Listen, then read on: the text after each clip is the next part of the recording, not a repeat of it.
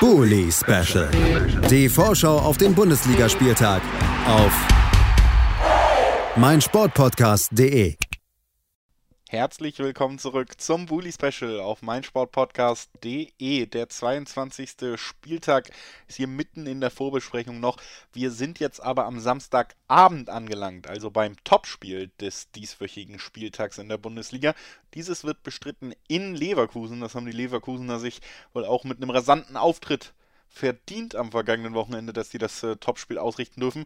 Auf der anderen Seite, da sieht es äh, deutlich trister aus, denn der VfB Stuttgart ist zu Gast. Wir sprechen drüber mit Lennart Sauerwald von rund um den Brustring. Hallo Lennart. Hallo, grüß dich. Herr Lennart, dann lass uns doch direkt mal einsteigen mit den nicht so erfreulichen Themen oder anders gesagt den Ergebnissen des VfB Stuttgart in der jüngeren Zeit. Es war kein erfreulicher Spieltag, wenn man auf die Tabelle blickt, denn Augsburg hat gewinnen können, Stuttgart hat am Ende 2 zu 3 verloren. Das heißt, man ist in der Tabelle jetzt vier Punkte vom Relegationsplatz entfernt schon.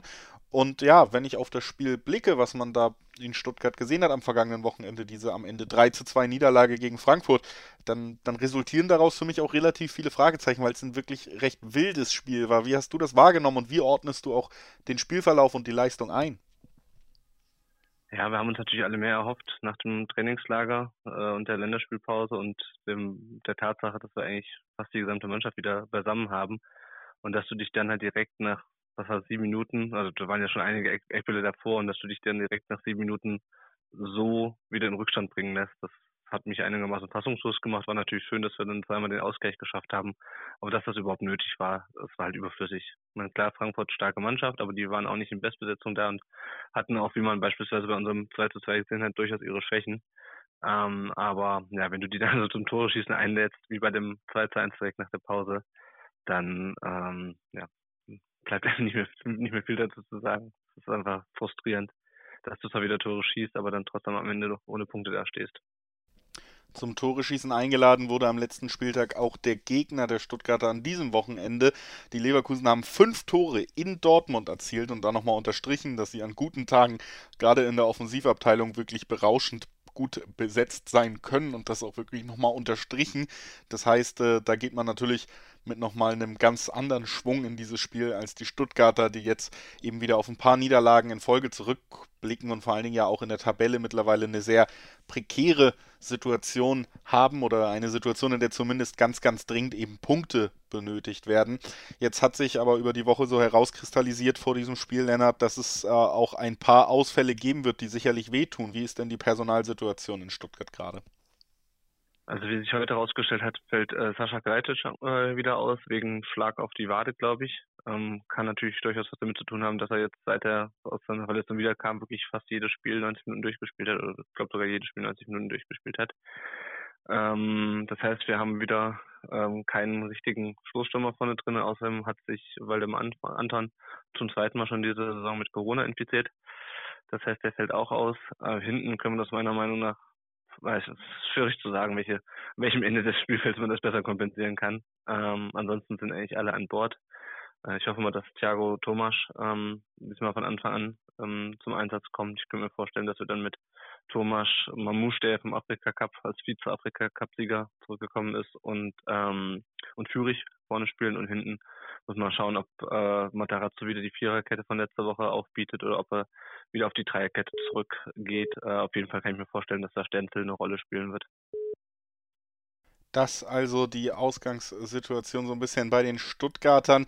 Defensiv äh, leichte Fehler, die dann bestraft wurden gegen Frankfurt. Das ist natürlich eine Ausgangssituation, die vor Leverkusen ja durchaus ein bisschen Angst machen könnte, denn die Leverkusen haben ja mehr als nur am letzten Wochenende unterstrichen, dass sie auch diese Fehler im Konterspiel eiskalt ausnutzen können. Jetzt fällt auch noch Waldemar Anton aus. Wie groß ist denn bei dir die Sorge, dass vielleicht nicht nur nicht der Befreiungsschlag punktetechnisch gelingen könnte, sondern dass es vielleicht sogar in eine ja wirklich blöde Richtung ergebnistechnisch kippen könnte jetzt in Leverkusen? Schon sehr groß, weil natürlich die äh, haben ja schon mal einmal richtig auf den Sack bekommen in, äh, in München ähm, die Mannschaft macht auf mich momentan nicht den Eindruck, als würde sie jetzt so eine Mannschaft, die so einen Lauf hat wie Leverkusen mit zwei Siegen, mit fünf, jeweils fünf Toren, dass denen plötzlich jetzt die Stirn bieten kann und irgendwie deren Schwachstelle unbedingt findet. Ich meine, die werden sicherlich Schwachstellen haben, die werden sicherlich auch hinten nicht so stabil stehen. äh, wie das beispielsweise Freiburg äh, getan hat. Ähm, aber ich sehe momentan nicht, dass wir da irgendwie, also ich hoffe, dass es wird nur eine knappe Niederlage, weil ich sehe momentan nicht, dass wir jetzt ausgerechnet da einen Überraschungssieg landen in der auch mentalen Verfassung, in der die Mannschaft gerade ist. Die mentale Verfassung der Mannschaft, die wurde ja auch ganz klar angesprochen nach dem letzten Spiel. Unter anderem Thomas Hitzelsberger hat ja recht deutliche Worte ans Team gerichtet, aber eben nicht nur intern, sondern auch eben über die Öffentlichkeit gegangen, gesagt, es ist gar nicht unser Job, die Mannschaft zu motivieren. Jeder muss da auch mal begreifen, wo wir uns gerade befinden. Wie, wie schätzt du denn das ein? Ist das tatsächlich auch ein Motivationsproblem, was, was Stuttgart gerade hemmt? Ja, teilweise schon. Ich glaube, das ist ein, vor allem ein Problem der Überforderung. Ähm, und daraus resultieren dann so, so ein Motivationsproblem. Also ich glaube, die Mannschaft kommt mit der Situation nicht klar. Ne? Letzte Saison war das alles relativ entspannt. Ähm, du hast nicht viele Spieler dabei, die so krisenerprobt sind, die können zwar kicken, aber halt dann vor allem, wenn es gut läuft und die entwickeln sich auch vor allem, wenn es gut läuft. Ähm, und klar, manche Spieler äh, reifen auch, wenn's, äh, wenn sie, äh, wenn es schlecht läuft und äh, sie gegen Abstieg kämpfen. Aber ich glaube, es sind zu viele Spieler, die da einfach eher ein stabileres Umfeld auf dem Platz brauchen, sozusagen, um zu reifen. Ähm, und daraus resultiert dann so ein bisschen dieses, okay, ähm, was machen wir jetzt? Also ich bin überfordert, okay, dann ziehe ich mich irgendwie so auf meine, ähm, ja, keine Ahnung, auf das zurück, was ich, was ich, was ich irgendwie weiß, aber man, man spielt halt nicht mutig und ich glaube, das ist so ein bisschen das Problem, dass da man, dass sich alle so ein bisschen ihrer, ihre ähm, Nehmerstellung sozusagen begeben.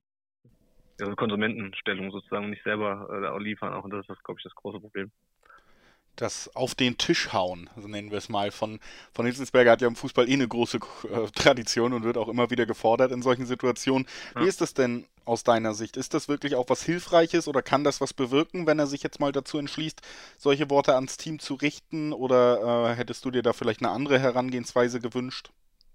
Also ich glaube, also ich weiß nicht, man könnte natürlich sich vorstellen, dass das so ein bisschen zwischen ihm und ähm, Misslintat und Matarazzo ein bisschen Good Cop, Bad Cop war, ähm, wobei Matarazzo jetzt nach dem Frankfurt-Spiel auch relativ konzerniert wirkte auf der auf der ähm, auf der Pressekonferenz, während äh, Mislintat ja im Pressegespräch am Sonntag dann relativ deutlich gemacht hat, ähm, wie, wie er das sieht und dass er die Mannschaft in Schutz nimmt.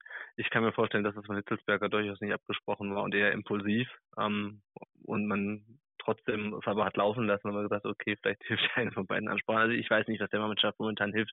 Ich glaube, was ihr helfen würde, wäre jetzt nicht unbedingt gegen Gegner wie Leverkusen, aber vielleicht gegen die Woche drauf gegen Bochum, die natürlich auch nicht immer noch besser sind als wir aktuell, aber nicht ganz so gefährlich wie Leverkusen. Eine frühe Führung, die man über die, also einfach mal ein Erfolgserlebnis. Ich glaube, diese Mannschaft lebt von Erfolgserlebnis momentan und wenn da mal irgendwie, keine Ahnung, ein 2-0 Heimsieg oder sowas mal äh, funktioniert, dann, dann kommt da vielleicht auch wieder eine ganz neue Dynamik rein. Aber ansonsten schwierig zu sagen, wie man die Mannschaft momentan noch, noch, noch, noch packen kann auch bei dir richten sich die Gedanken da schon auf das sicherlich deutlich, ja, vielleicht einfacher noch zu gewinnende Spiel äh, gegen Bochum, auch wenn das sicherlich kein einfacher Gegner in dieser Saison ist. Nee. Also schon in die Ferne. Bei Leverkusen hat man schon rausgehört, ganz, ganz überzeugt. Und mit Siegesüberzeugung äh, gehst du da vielleicht auch nicht rein. Lass uns trotzdem nochmal gemeinsam tippen. Was glaubst du, wie geht's denn am Ende aus jetzt am Wochenende? Ich nee, tippe auf ein 3-0 für Leverkusen. Ja, würde ich mich, glaube ich, kurz und knapp auch anschließen wollen. Ich denke auch, dass das ja dieses Spiel wirklich nicht für den Turnaround für Stuttgart gemacht ist. Gerade jetzt mit dem Selbstbewusstsein und der starken Performance aus Dortmund noch im Rücken, die Leverkusener. Ich kann mir auch sehr gut vorstellen, dass es ein gutes Spiel von Leverkusen wirkt und einem, einem, guten Spiel von Leverkusen, glaube ich, kann Stuttgart im Moment nicht besonders viel entgegensetzen. Deswegen ein relativ deutlicher Sieg für die Heimmannschaft. Ich bedanke mich bei Lennart Sauerwald von rund um den Brustring, dass er heute bei uns war, um über diese anstehende Partie zu sprechen. Danke dir, Lennart. Gerne.